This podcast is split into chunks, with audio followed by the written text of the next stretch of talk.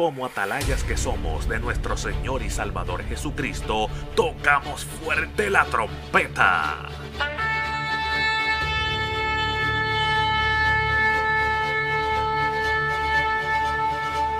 Con mensajes de alerta, somos Aplastado Podcast.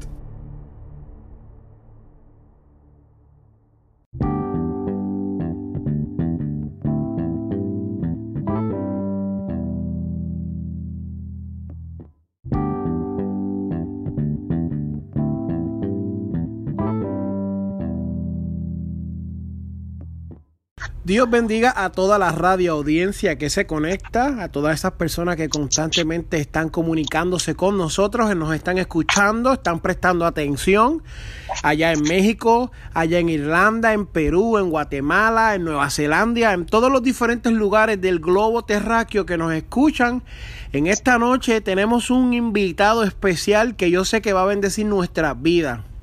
Como siempre, pues no lo queremos hacer eh, eh, formal, sino algo más como una conversación, hablando con ministros. ¿Por qué hablar cuando podemos hacer otras cosas? Porque yo creo que es crucial de que el Espíritu Santo de Dios nos habla a través de su escritura, nos habla a través de las señales, pero también usa sus ministros y sus experiencias y sus testimonios para enseñarnos y darnos conocimiento. Hay un conocimiento que se adquiere usted leyendo usted viendo, pero hay un conocimiento que se aspira usted experimentando el diario vivir y lo que es la vida en el Evangelio. Así que en el día de hoy tengo conmigo al obispo René Llano de la ciudad de Clarksville, Tennessee. Hermano, den un saludo.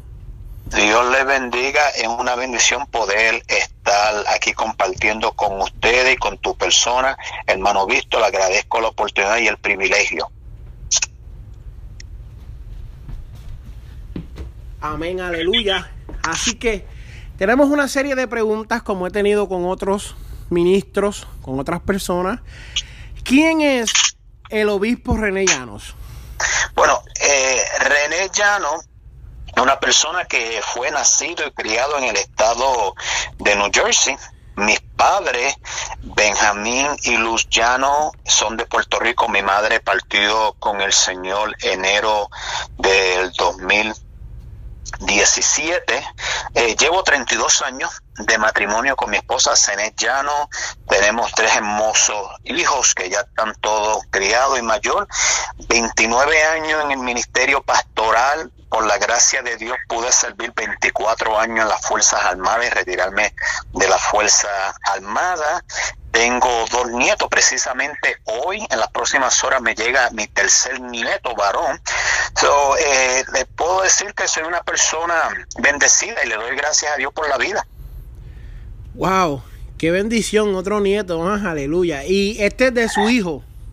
Es mi hija, mi hija mayor, pero la bendición es que los tres hijos míos en los próximos seis meses están esperando. Mi hija ahora, mi hijo en el mes de octubre, su esposa, y mi hija menor en el mes de enero. ¡Wow! ¡Qué bendición! Amén. Yo, yo tengo dos pequeñitos y verdaderamente como Dios los utiliza para enseñarnos a nosotros es así mismo es algo tan y tan maravilloso que a veces uno se queda con la boca abierta. Es un privilegio. Sí, amén, amén. ¿Cómo se llama el ministerio que está a cargo o la iglesia que está a cargo? Pues mira, eh, en la iglesia que nosotros fundamos, la última, porque han sido varias, aquí en el estado de Tennessee se llama la iglesia Casa de Restauración. Entonces, en el año 2015 eh, Dios nos permitió establecer otras iglesias. Tenemos una iglesia eh, precisamente ahí en Orlando que pastorea el pastor Rafael y Carmen Martínez, en la iglesia Casa Restauración Emanuel. De ahí, pues Dios me permitió ser ascendido a obispo. Estuve trabajando como supervisor de las iglesias locales aquí en la ciudad de Clarksville y precisamente ahora todavía asistimos a la iglesia local que nosotros establecimos, que lo están pastoreando los pastores Mario y Damari Peñate pero nosotros supervisamos las iglesias que nosotros hemos fundado. También tenemos otro campo de misiones que más adelante les contaré, pero nuestra iglesia originalmente se llama Iglesia Casa de Restauración y ahora tenemos Ministerio Casa de Restauración. Wow. Yo me gozo porque yo antes de llegar a la Florida vengo de Clarksville también y allá Dios trató conmigo hasta traerme aquí para terminar su propósito en mí. Me gozo. Conocimos al pastor Mario, conocimos a la pastora um, eh, Damari, los conocemos desde que vivían en, New Jersey y, a su familia. Eh, de hecho, mi tío es, es, esposo de la hermana de Damaris, así que yo me gozo y los conozco, los he visto, he visto todo su, su comensal y, me alegro, me alegro mucho de que, Dios haya puesto en ellos este, ¿verdad? este sentir y aceptar ese llamado que usted les hizo. Hablando del llamado, ¿cómo usted recibe este llamado o cómo usted supo que era Dios que le estaba llamando a comenzar en todo esto? Pues mira, yo me encontraba en la ciudad de New Jersey unos meses antes de enlistar en las Fuerzas Armadas. Yo enlisté en el 1984, pero me fui en el 85. Durante esa trayectoria, a la edad de 17 años, en un servicio de jóvenes, fue bautizado con el bautismo del Espíritu Santo. Ahí esa noche Dios comenzó a tratar con mi vida y comenzó ese deseo de aprender de la palabra, de, de, participar, pero te puedo decir la, realidad que a esa edad no tenía una dirección hacia dónde iba esto, pero a través de los años, los próximos seis años, hasta la edad de 23 años, Dios me movió con la milicia diferentes lugares. A donde iba, Dios hablaba mi vida, te he llamado a predicar, te he llamado a pastorear. En junio 23 de 1991, después de seis años, se cumple esa palabra y en Oklahoma, en Lawton, Oklahoma, ahí Dios me permite por primera vez con mi esposa ser instalado como pastores y fue a la edad de 23 años. Wow, súper joven, ¿verdad?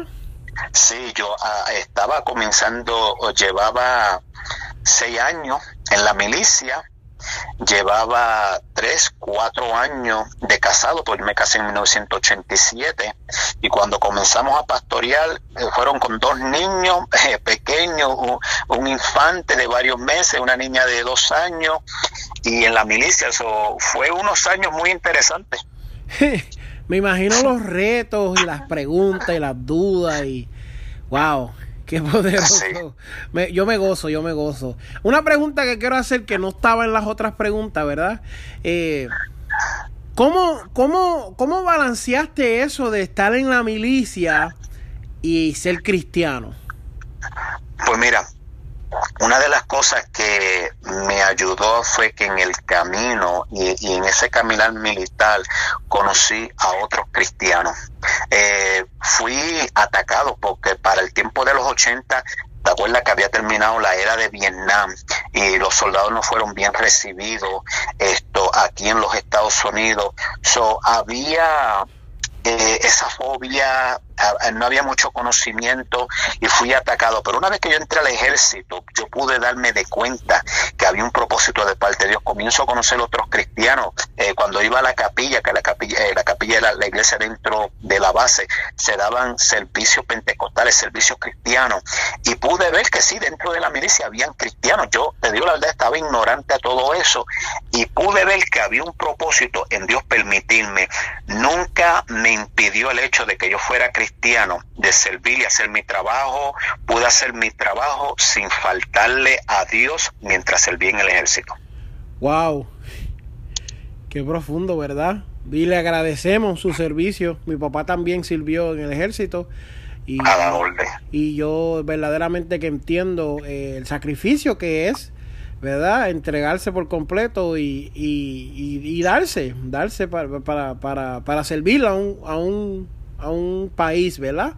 Pero hablando de lo que es el significado de eso, ¿verdad? Y lo que es darse y servir, ¿qué significan las almas para usted?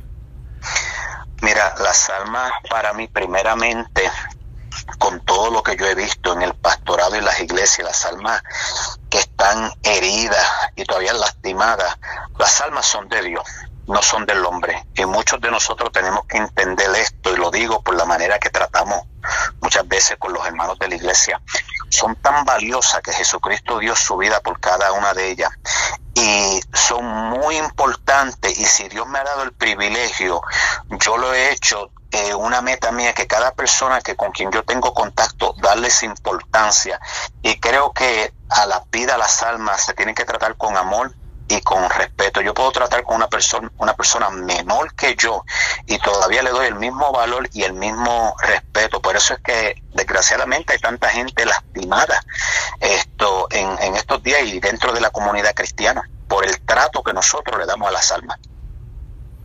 Wow, que eso me encanta, porque yo tengo un llamado a predicar, ¿verdad? Y pues ¿Qué más, qué más importancia en el, en el predicar, verdad? Luego de tener la relación personal con Dios, porque sin eso no se puede predicar, pero que buscar las almas, que, que llamarlas, que seguirlas, que, que amar. Tiene que tener un amor específico para amar las almas, porque uno no puede, uno no, eh, se, se, desanimaría, se cansaría, hay miles de excusas, miles eh, de detractores que nos sacarían fuera del propósito si uno no amara las almas y verdaderamente que eso sí me, me, impacta, me, me toca. Y si me permite añadir algo más. Claro que sí, claro que sí. Toda persona que tiene el llamado pastoral y no alma y no ama las almas, tiene que analizar su llamado, porque eso es lo primero que tiene que estar en el corazón de un pastor, el amor por las almas. ¡Wow! ¡Qué poderoso! ¡Wow! Está profundo eso. Yo espero que aquí la gente lo pueda recibir porque hay mucha gente que aspira al llamado pastoral. Es algo que se ve común. Por lo menos acá en la Florida es algo que eh, de 10 personas, 9, casi 9, o tienen llamado de, de, pastor o evangelista. Pero qué poderoso entender que si no aman las almas, hmm, hay un problema ahí. Amén. wow, wow, qué poderoso. Dentro de, del Evangelio, ¿Cuál es su mayor deseo? ¿Qué es lo que usted más desea? Eh, la realidad y, la palabra eh, nos dice a nosotros qué va a pasar al final del tiempo. Pero mi deseo es que ninguna alma se vaya al infierno. El infierno no fue creado para las almas, sino para Satanás. Y quiero que todo el mundo tenga la oportunidad de oír el mensaje, y la palabra también lo dice, que todo le verá y sabemos que este evangelio ha de ser predicado alrededor del mundo, pero ese es mi deseo mayor, eh, que las almas se salven, sean alcanzadas. Eso es. Eh, yo creo que dentro de los planes de Dios, dentro de lo más significativo del evangelio es, yo nunca, nunca que yo he salido a predicar, a hacer nada, lo he querido hacer por mi cuenta propia. Siempre ha sido buscando eso de que Voy a salir a algún sitio a predicar, voy por las almas. Vamos a hacer esto, vamos por las almas. Y qué bonito entender eso. Eh, ojalá hay muchas personas que estén escuchándonos, que de hecho de esto se trata esta iniciativa. Estamos en una serie de plataformas como Pandora, iHeart, Spotify, iTunes, donde hay millones y millones de personas que escuchan música secular y nuestros programas salen por ahí. Y lo necesario y lo importante es que alcanzamos esas vidas que, tal vez en un día están escuchando una música y de momento le, le, sale una sugerencia, salimos nosotros y ellos tienen la oportunidad de escuchar ese mensaje de salvación y este mensaje de, redención en Cristo Jesús. ¡Wow! Qué, qué bonito! ¿Cuál ha sido su mejor experiencia en el Evangelio? ¿Cuál fue la experiencia que usted dijo, mira, esta experiencia verdaderamente me convence y estoy convencido de que esto, de esto vale la pena. Esto sí vale la pena. Mira, cada experiencia que tenemos en el Evangelio toca nuestras vidas. El ver las almas salvarse, eh, sanar un alma, eh, eh, esto es algo poderoso, es el poder de Dios que solamente lo puede hacer. Pero de todas las experiencias, cuando pude ir al campo misionero por primera vez y yo y estar ahí y ver con el gozo que esta pira, sin tener ningún lujo, muchas veces sin zapatos, con hambre, herido, esto, cual haya sido, la, sea la condición de ellos, eso ha tocado mi corazón profundamente. El año pasado hice varios viajes, uno de los que hice fue a África, tuve nueve días y cómo yo veía las personas que caminaban millas y millas y millas para llegar a un servicio. Terminamos un servicio y cuando salimos estaba cayendo un aguacero, el camino era de lodo, o ya tú sabes cómo se convirtió eso en, tanque y esa gente iban gozosos para sus casas, casas hechas de paja. Esto, y ahí estaban esas personas y al otro día volvieron otra vez al servicio. El ir al campo misionero ha tocado mi vida profundamente. Qué bonito, qué bonito escuchar eso, ¿verdad? Y, que, que, este hermano de aquí, de, de, Estados Unidos, va a África. ¡Wow! ¡Qué poderoso! Yo, me, wow, qué, profundo, África. Eh, algo, algo más que nos quiera contar de allá de África, porque eso me impactó, eso me dejó curioso a mí. Mira, una experiencia que tuvimos, y voy a tratar de ser bien breve, unos años atrás, hace como dos años atrás, tuve un sueño donde llegué a un lugar y como pues lo relacioné con la milicia, estaba bien oscuro, estaba de noche, me dejaron en ese lugar y me dijeron, mira, que hay un campamento, tú vienes a batallar. Y cuando entré, eh, iba a entrar, las personas eran de, piel oscura, siempre han helado ir a Haití, ido a la República Dominicana, pero no he llegado a Haití se me hace la invitación a África, llego a África, cuando estamos en África evangelizando, nos vamos por el campo, llegamos a un lugar que literalmente había un campamento, había muchas casetas, había un hombre ahí que él tenía, óyeme esto, 31 esposas desde la edad de 8 años en adelante, 8 años de edad, niñas. Había tenido 50, 19 se murieron. Cuando llegó ahí, Dios me recuerda el sueño que me dijo, y cuando estábamos ahí, habían seis pastores, el pastor africano que nos estaba dirigiendo me dijo, Pastor Llano, yo siento que seas tú el que ministre aquí, en medio de ese campamento. Mira, comenzamos allí a ministrar, a hablar la palabra de Dios. Ese hombre salió, ahí yo le dirigí, me dirigí a él, le hablé palabra. Me contaron hace un mes atrás porque mi viaje a África fue en septiembre de 2019, me contaron en el mes de junio que ya ese campamento no existe. Eh, capturaron a ese hombre, tuvo que dejar ir a todas esas niñas, a las jovencitas, a estas mujeres. Estas mujeres estaban allí esclavizadas y por eso nosotros fuimos allí y a orar. Y Dios me había mostrado eso, que yo iba a ir a batallar. Dos años atrás voy a África y lo vivo y lo veo con mis ojos. Santo, qué bueno. Wow, amén. Gloria a Dios. Y son experiencias que cambian tu vida. Wow, poder ver en un sueño que Dios te, lo revela, Dios te muestra los planes, como estilo milicia, así como el Army. Este es el briefing, esto es lo que hay. Cuando llegas allí vas con una misión y wow, qué poderoso, qué poderoso. Yo, yo me gozo, de verdad. Wow, qué interesante. A mí me gustaría en un futuro, yo digo, yo siempre digo a mi esposa, yo no sé, porque los planes de Dios, ¿verdad? Son inmensos, uno no, pues, si uno dijera que va a hacer algo, pues Dios tiene a veces más cosas mejores para uno, pero yo siempre he dicho a mi esposa que mi deseo es llegar a Norcorea, Corea del Norte, Corea del Norte. y hablarle a la gente allá del Evangelio. Yo sé que es súper difícil y he visto documentales y he visto cosas que a veces uno se pone a verla y uno dice, hmm, yo para allá no voy. sí, sí. Pero, todo, es posible. Claro, claro. De hecho, conocimos unas personas coreanas y yo le digo, ¿verdad? Son de, no de broma, porque yo lo siento en mi corazón, lo único que no lo siento de irme ahora. Yo sé que en un futuro Dios me va a preparar con todo lo necesario para la, si es de Dios, para la misión que haya allá. Y le estaba hablando a ella y me dice, pues mira, yo conozco un pastor que va de Sur Corea a Norcorea, te lo puedo presentar. Y yo dije, oh my God, aquí están cayendo las fichas en su lugar. Y si esto es de Dios, de verdad que, me, sorprende, me, me, me, me, deja nadado que esa experiencia que tal vez uno anhela, que tal vez el mismo Dios depositando en uno, pues uno pueda ir y, y, porque uno puede, pues, ah, yo siempre le he dicho a mi esposa que yo me dedico a evangelizar aquí en los Estados Unidos, porque yo no soy mucho de comer cabeza de mono ni nada de esas cosas, tú sabes. ni gusano. Yo he visto gente que va a, las Amazonas y comen unos gusanos. Yo no, no, no. Yo me quedo aquí, yo me encargo de evangelizar y amar las almas aquí, tratarla y disipularla. Cosa de que Dios no vaya a decir, este no está haciendo nada, lo voy a mandar para allá. No, este está trabajando, déjalo ahí tranquilo. Dios te prepara, Dios te prepara para esos momentos. Wow, pero de verdad me gozo, me gozo con esa experiencia. La iglesia de mi cuñada, ellos fueron a, a, África también y ellos dijeron, cuando volvieron, pues fue una experiencia transformadora.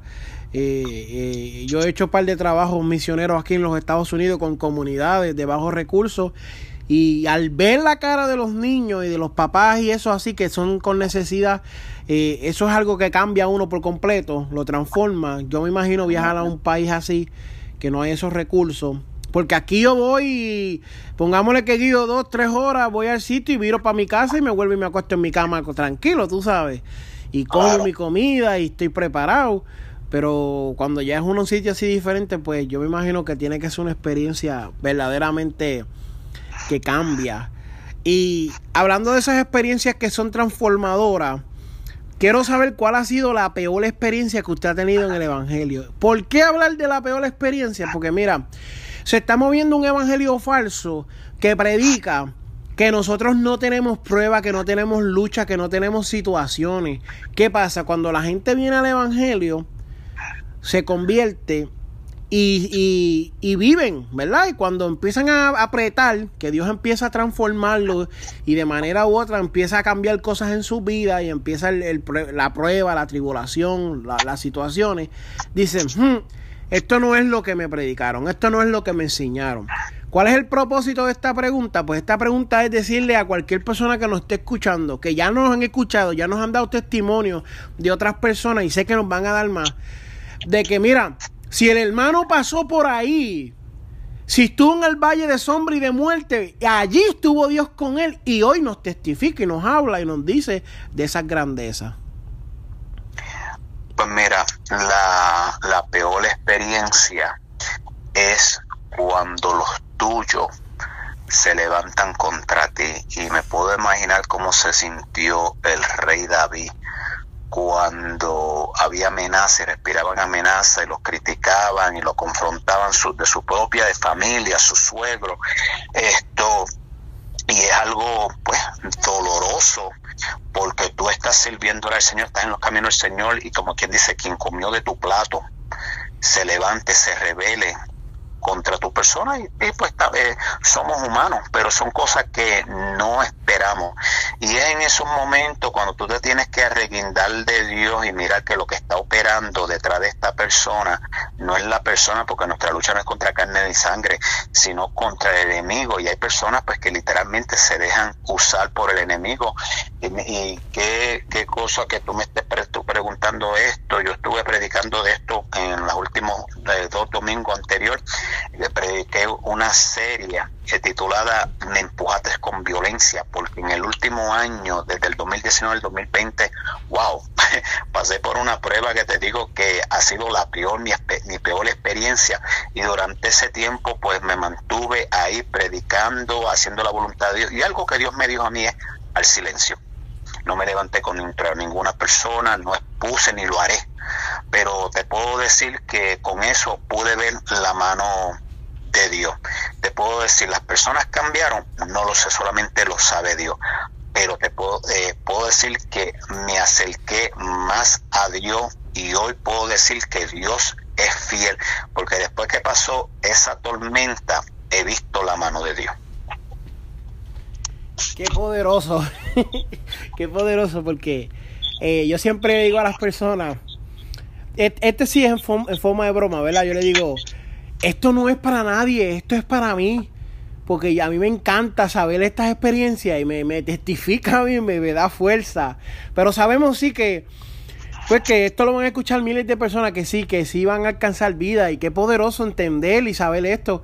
Mire, yo le voy a ser bien sincero, yo no, no tenía, no sabía con qué expectativa me iba a encontrar, ¿verdad? Porque llevamos haciendo unas cuantas entrevistas por unos ciertos tiempos, tú sabes, y dentro de la grey del Señor, pues hay, eh, hay que hay y hay que no hay, tú sabes. Y sinceramente he sentido el Espíritu Santo, esa convicción de, de esto que usted está hablando y me, me ha conmovido, me, me, me, gozo, me gozo, me deja sin palabras porque estoy, estoy este, el Espíritu me, me, me redarguye, me confronta y me me está dejando sentir que el Espíritu Santo está con usted. Y yo sé que esto, pues lo más seguro que usted ya lo sabe y que se lo han dicho muchas personas, pero a nuestra audiencia, pues nosotros tenemos eh, diferentes ministros que participan en, las diferentes plataformas que usamos. Y, te puedo dar a personas que nos escuchan en el momento eh, seguridad de que esto es sincero, que esto es verdad. Eh, alguien que quiera, yo digo que el lobo se puede disfrazar de oveja, pero después de cierto tiempo le da calor. Nadie. Sí, sí, no, no. El lobo tú lo ves que se disfraza, entra, pero después de un tiempo le da calor, saca las garras. So, yo puedo, puedo realmente entender que el obispo René Llano es un hombre de Dios, lo sé.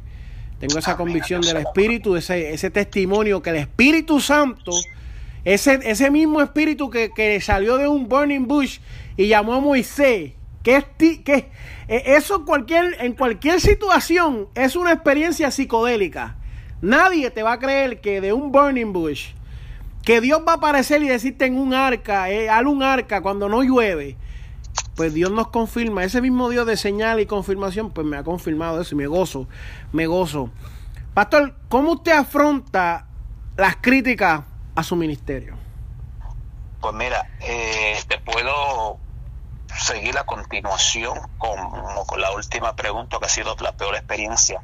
Al principio fue difícil porque eh, comenzando en el ministerio, una de las cosas que yo quería estar era bien con todo el mundo, satisfacer a todo el mundo, tener un testimonio intachable con las personas, y vamos a decirlo así, con, ante los hombres, porque estamos bregando con, con las vidas aquí terrenalmente. Pero he aprendido a través de los años que nosotros no podemos hacer feliz a todo el mundo.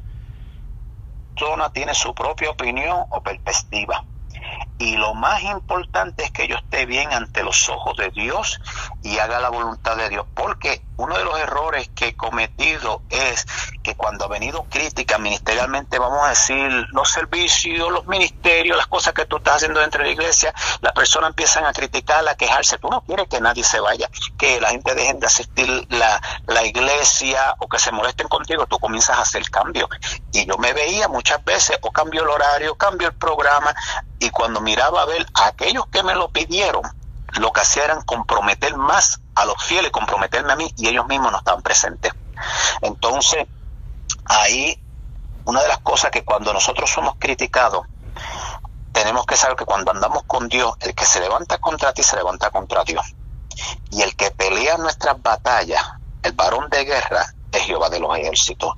Y yo he dejado eso en las manos de Dios. Toma tiempo. Y no te digo que muchas veces nosotros humanamente lloramos porque he, derramado muchas lágrimas. Pero he aprendido que en medio de, de todas esas críticas, muchas veces las críticas vienen por motivo de que alguien está herido contigo, hay celo, hay alguna contienda, hay algo que lo está provocando.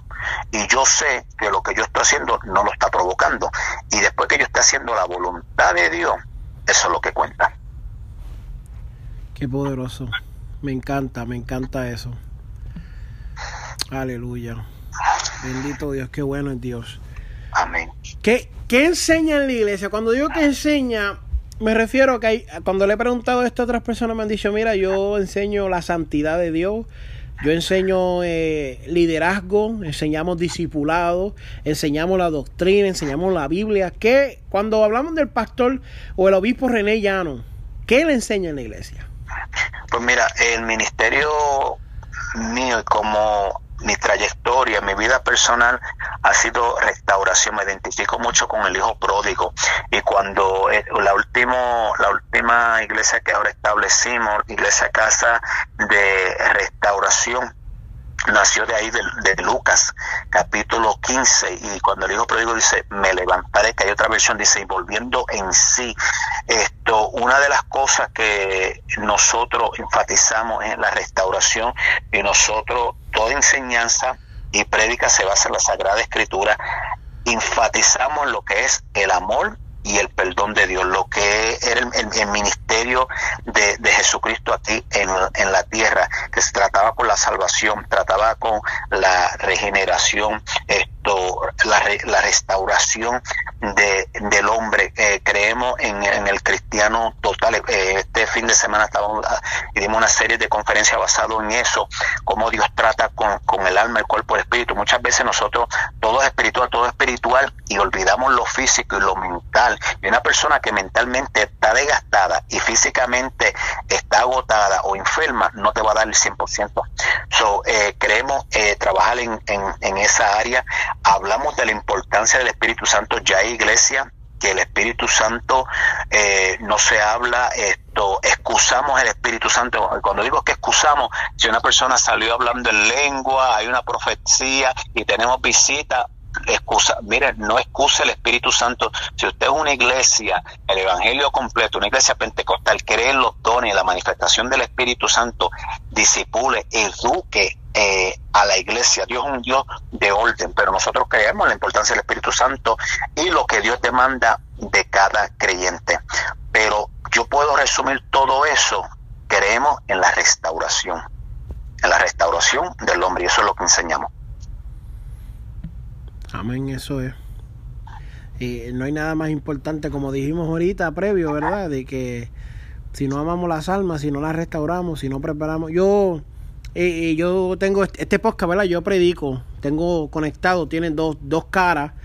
Eh, uno se llama la Asociación de Evangelismo, que es un conjunto de ministros, que el interés único que tienen los ministros aquí es predicar el Evangelio, más nada. Queremos predicar el evangelio para esta, para este tipo de plataforma. Yo me encargo del resto, eso no, los, los, pagos, los gastos, todo eso me encargo yo. El predicador predica, me envía la prédica, lo subimos y el mensaje sale. Y tengo uno que soy yo, pues más personal hablando. Me gusta predicar, me gusta poner prédicas, estudios y cosas así, pero también me gusta hablar desde un punto, como digo yo, detrás de bastidores. Y, y siempre lo estoy diciendo. Un pastor que no tiene, y usted me corrige, porque usted es obispo, me corrige si estoy mal. Un pastor que no tiene un plan con las ovejas es un pastor que va a fracasar. Pastor que no, que no, no, no sabe, no sabe lo que va a hacer, no, no tiene un plan, es alguien que va directo al fracaso, porque eh, en algún momento u otro, esa oveja necesita, cuál es el plan eh, eh, de, crecimiento, qué, cómo quieres que se desarrolle, cómo tiene, qué tiene que trabajar, qué tiene que buscar. Y a veces hay ministerios, hay iglesias donde los pastores ni conocen a, a los miembros y no tienen tampoco un sistema establecido para, para para conocerlo de la manera que usted está hablando, de, ayudar a alguien que se cae y levantarlo y restaurarlo y enseñarle todo esto, tú tienes que conocer la persona. Esto no puede ser solamente así de vos, ¿me entiendes? Eh, y de eso se trata esto. Y un pastor sin oveja no es pastor. Y el verdadero pastor, sus ovejas lo conocen. Y él viene a la puerta de las ovejas a redir y, la, y las ovejas vienen a él. Y tristemente en estos días no nos estamos dando, digo no estamos, eh, todos nos incluimos, que los pastores se están dando, ya no se hace visita a los hospitales, ya no se hace visita a los hogares, ya no se, eh, los hermanos, en, una ocasión escuché una anécdota de una persona que vino a saludar a un pastor y le preguntó, le preguntó quién tú eres, le dijo, no, yo soy Ujiel en tu iglesia, tú no conoces a tu propio Ujiel. wow. ¿Entiendes? Entonces, la iglesia crece, crece, crece, crece, crece, pero no conocemos a las personas no interactuamos con la persona y si el cuidado mío, yo, como pastor, yo tengo el cuidado y la responsabilidad de las almas, yo tengo que conocer mis almas.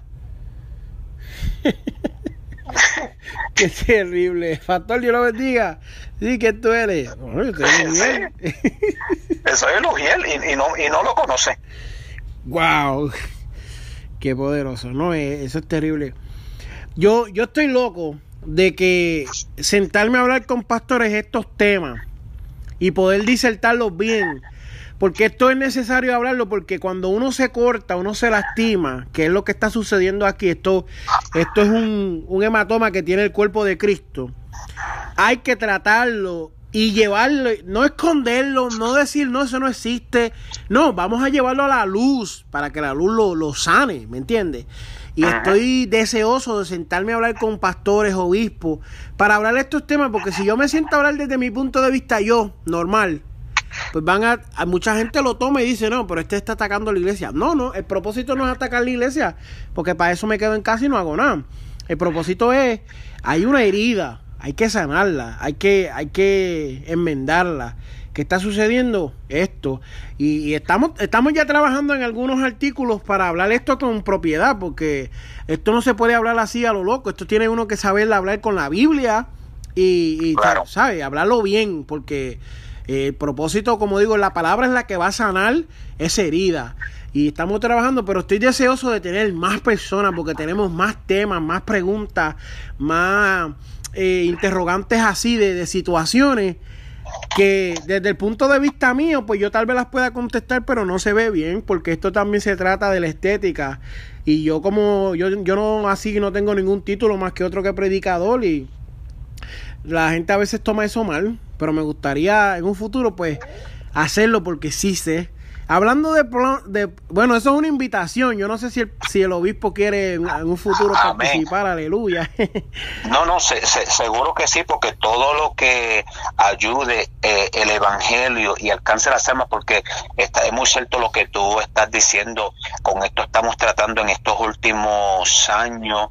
Y una de las cosas que yo dije recientemente y lo he dicho anteriormente, el problema de la iglesia cristiana universalmente no sabemos restaurar se cae una persona, cae de la gracia de Dios, peca, comete un error, eh, los eliminamos, los sentamos, sabemos ponerlo en disciplina, pero cuando está en disciplina, ¿qué hacemos durante ese proceso? Alguien lo está llamando, alguien le está dando seguimiento, llega el momento que se, cumpla la disciplina, lo, lo levantate, le está dando la oportunidad, porque el mismo Dios, cuando nos perdona, lo echa a la profundidad de la mar, nos da una oportunidad, nos, eh, eh, somos lavados por la sangre de Cristo, pero aquí terrenalmente el hombre te elimina.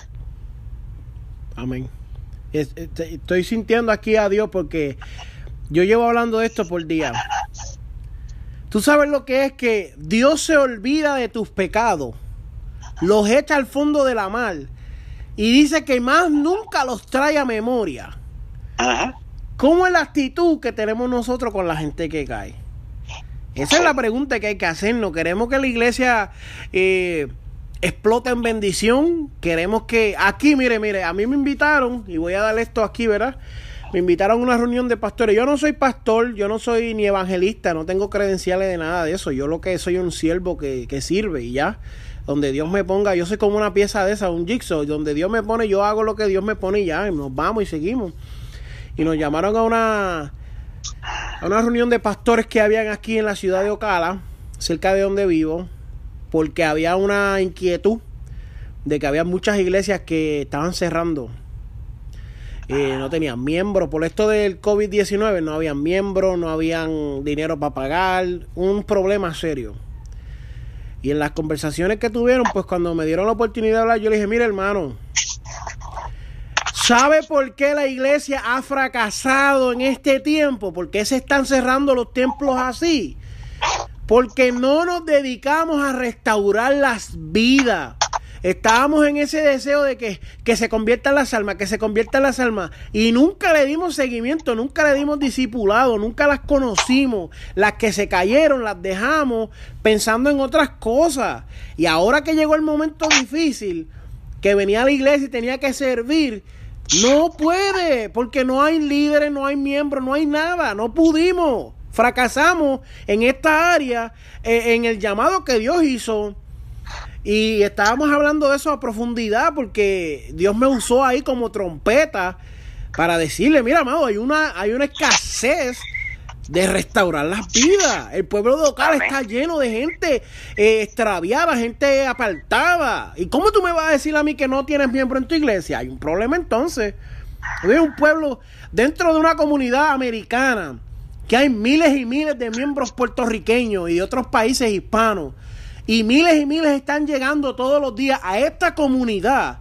Y la iglesia tuya no se desarrolla, no crece. No, no, no, hermano, hay un problema aquí. Hay un problema. Y estamos hablando de eso. Hablando de esos proyectos, ¿qué proyecto usted está trabajando ahora mismo? ¿Qué nos puede adelantar? ¿Qué es lo que el ¿Qué es lo próximo que el, obispo va tiene entre manos? Pues mira, entre todas las cosas que te voy a mencionar, te vas a dar de cuenta que tiene que ver con las almas.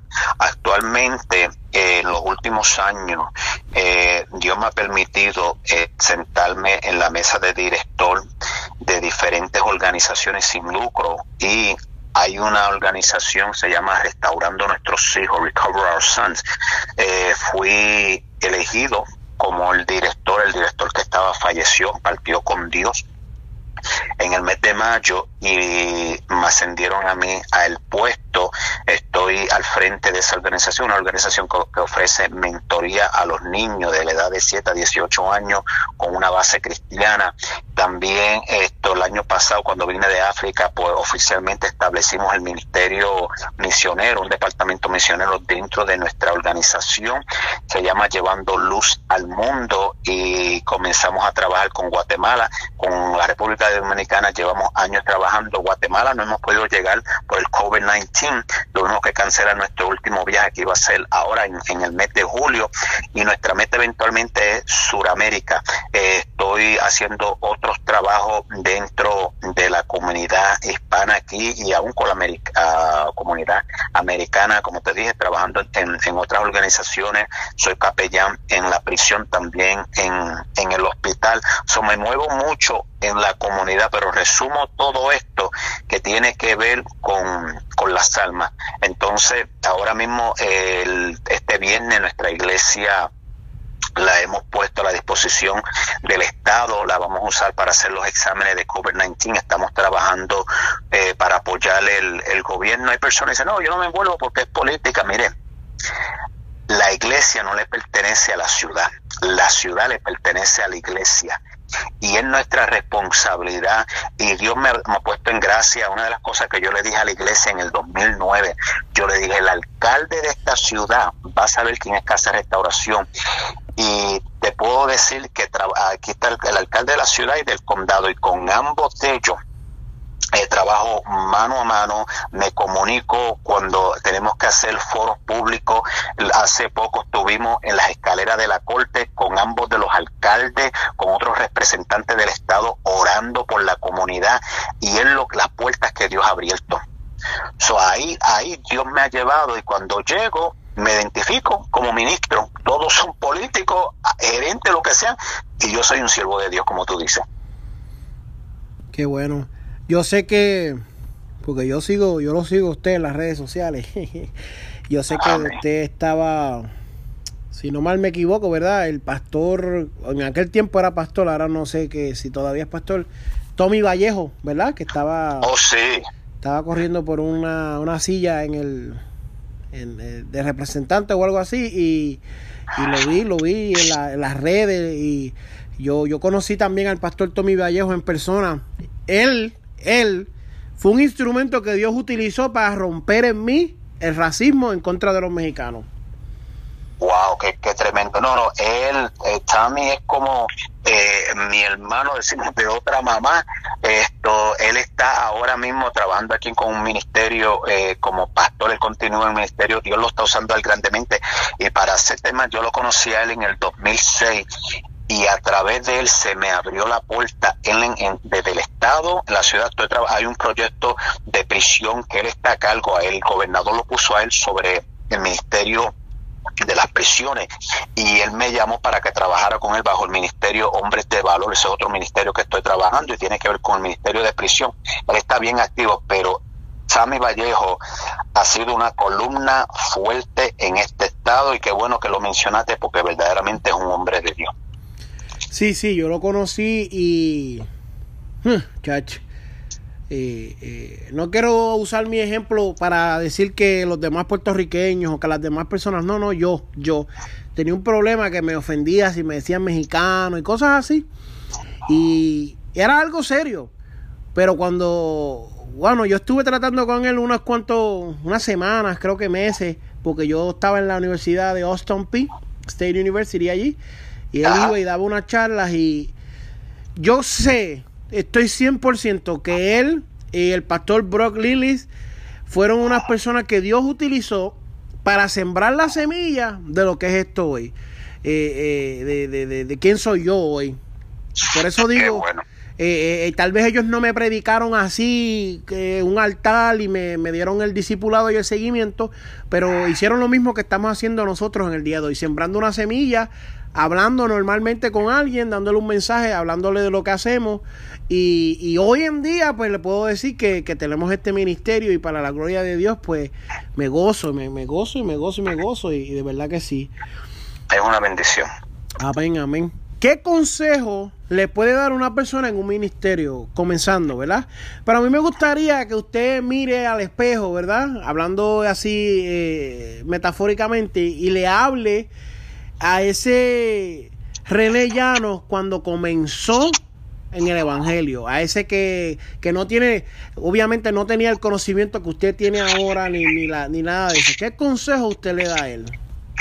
Mira, pues lo primero que yo diciéndole a una persona que comenzaría el ministerio y mirándome para atrás, cuando yo comencé el 23 de junio del 1991, ayer se leyó esta lectura y yo lo compartí en Facebook, eh, Isaías 61.1, el Espíritu de Jehová está sobre mí porque me ha ungido Jehová y me ha enviado a predicar buenas nuevas a los abatidos, a vendar a los quebrantados de corazón, a publicar libertad a los cautivos y a los eh, presos, apertura de la cárcel. Eso es lo que yo he buscado y procurado por estos últimos 29 años hacer en este ministerio lo primero que debe hacer es sacar tiempo y dedicarlo a la oración y el ayuno para ser lleno de la unción del Espíritu Santo. Hay buenos oradores, hay buenas personas que te pueden dar una charla, una conferencia, hablarte por hora, entretenerte. Hay políticos que hablan y uno cree que eso, suenan como hasta con predicadores. No es el grito, no es el brinco, es la unción de Dios. No ministres en la carne ni por emoción. No ministres buscando satisfacer a nadie porque esos errores lo cometí en el pasado. Prepárate en el estudio de la palabra y para que seas aprobado por Dios, sea que vayas a un instituto bíblico un colegio. Lo más importante es la oración es la unción de Dios, pero la preparación la necesitamos. Busca un mentor espiritual. Eh, mencionaste a Vallejo por años yo lo he tenido a él y en mi vida, aunque Dios me ha permitido ascender, haber eh, trabajado en el ministerio todos estos años, hay personas, hay otros pastores, yo te, te, puedo mencionar, hay uno muy amado amigo mío en Puerto Rico, Irán Díaz, el pastor Irán Díaz, este siervo de Dios, el de la iglesia de Dios Mission Board. Esto, yo me comunico con él cuando he ido a la isla, cuando él viene acá, lo tengo como un mentor cuando comenzamos a establecer el ministerio y estaban naciendo otras iglesias, él se sentó conmigo, él me dio asesoría. So, yo busco el consejo de otros ancianos. Visita diferentes iglesias, y si es posible, reúnete con esos pastores, busca el consejo pastoral y, y él le pregunta, como ahora mismo tú lo estás haciendo conmigo, hazle estas preguntas y mira a ver cuál ha sido sus experiencias. Porque muchas veces nosotros recibimos buenos consejos, pero porque creemos que no lo sabemos todo, no adaptamos el consejo y no tomamos el consejo. Pero hay pues muchas otras cosas que te puedo decir, pero para mí esos son cuatro puntos muy importantes para toda persona que está comenzando en el ministerio. Amén. Amén, así es. Y yo realmente puedo dar este testimonio de eso. Eh, yo lo, lo primero que yo he hecho, siempre uno busca a Dios, ¿verdad? Y uno ora, y una, y esa parte, si usted no la tiene, pues no debe ni mirarla a los ministerios. Eso es algo que uno tiene que forjar antes de comenzar en los ministerios, pero eh, lo que es el, el mentorship, lo que es eso, de tener un mentor, es algo que muchas veces no se ve bien, a mucha, gente no lo ve bien, no sé por qué, no, no puedo explicar eh, en qué cabeza cabe eso, pero si alguien ha vivido y tiene experiencia y nos puede ayudar, yo creo que no, eso es una ventaja para nosotros, eso es un, recurso. Y hay personas que no lo ven bien, hay personas que no, no, no, no, lo, no creen en ello, pero yo siempre he creído eso. Yo he tenido unos pastores, cada vez que, ¿verdad? Pues a veces no hemos, hemos cambiado de iglesia porque nos hemos mudado, pero siempre que hemos llegado a una iglesia hemos tenido pastores rectos que nos han dado ese, ese seguimiento y, y le doy gracias a Dios porque yo estoy 100% seguro que si ellos no hubieran creído en nosotros y hubieran depositado ese, ese tiempo y esa experiencia, pues no estuviéramos aquí. Y soy testigo fiel de eso que el pastor está diciendo. Realmente sí, es bien necesario todo esto y bien importante. Así que, pastor, me gustaría mucho que nos haga ese llamado a todas las personas, ¿verdad?, que nos están escuchando y quieren darle la vida al Señor en este día y nos haga esa oración. Ya hemos llegado al final, al triste final, aleluya. Amén. Pero, pero que nos haga eso para, para ministrarle a las vidas que van a escuchar esto, que sé que son muchas. Amén. Pues en estos momentos, amado amigo, amiga que nos ha estado escuchando por estos pasados minutos, queremos decirte que tú eres importante para Dios. No sé en qué situación tú te encuentres en estos momentos, tú has sido herido, si te encuentras lastimado. Dios es un Dios que sana, Dios es un Dios que restaura. Tú vales para Dios. Dice la palabra en Jeremías 29:11, yo sé los pensamientos que tengo acerca de vosotros. En la mente de Dios tú estás, tú estás en el corazón de Dios. Cuando Él creó los cielos y la tierra y creó al hombre, tú estabas ya en los pensamientos de Dios. Si tú te has apartado, hoy es el día. Para ahí donde tú estás, tú puedas inclinar tu cabeza, cerrar los ojos y vas a repetir esta oración conmigo. Y una vez que tú repitas esta oración, tú vas a buscar una iglesia. Y si es que Dios te está llamando a que tú vuelvas a redir de la iglesia donde tú te fuiste, vuelve, reconcíliate con Dios, reconcíliate con los hermanos, con tus pastores. Pero repite esta oración conmigo.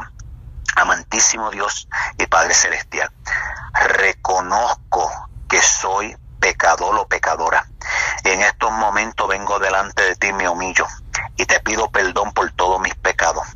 Te pido que limpies mi corazón, que me limpies con la sangre de Jesucristo y que en estos momentos mi nombre sea escrito en el libro de la vida. Si no eres lleno del bautismo del Espíritu Santo, pídele a Dios que te llene. Padre, lléname, lléname del fuego del Espíritu Santo, bautízame con fuego, bautízame en el Espíritu. Mi Dios, en estos momentos yo oro por las almas.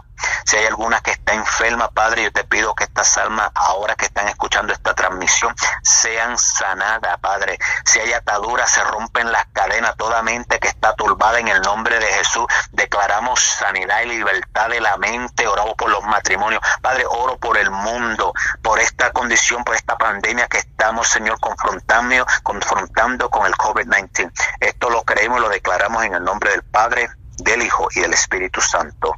Amén. Amén, amén. Gloria a Dios por eso.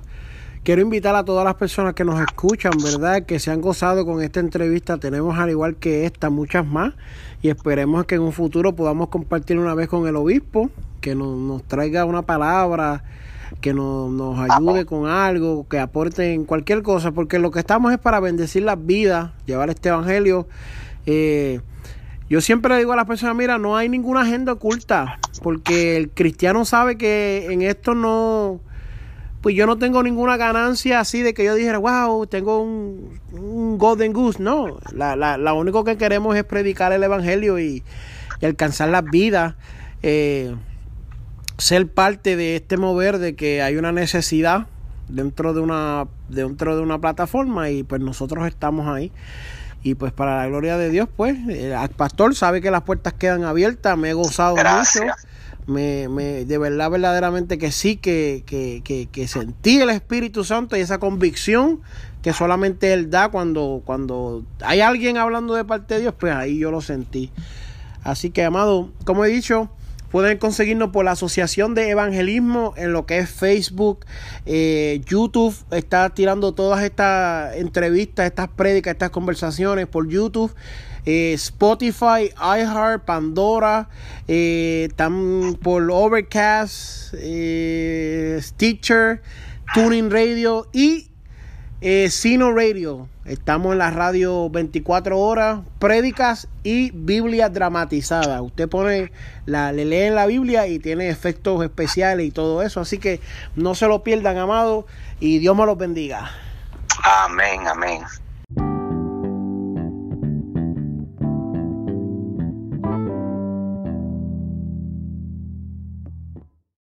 Este programa fue presentado por Aplastado Podcast, porque como atalayas que somos de nuestro Señor y Salvador Jesucristo, tocamos fuerte la trompeta. Con mensajes de alerta y sin ningún temor, porque si Dios con nosotros, ¿quién contra nosotros?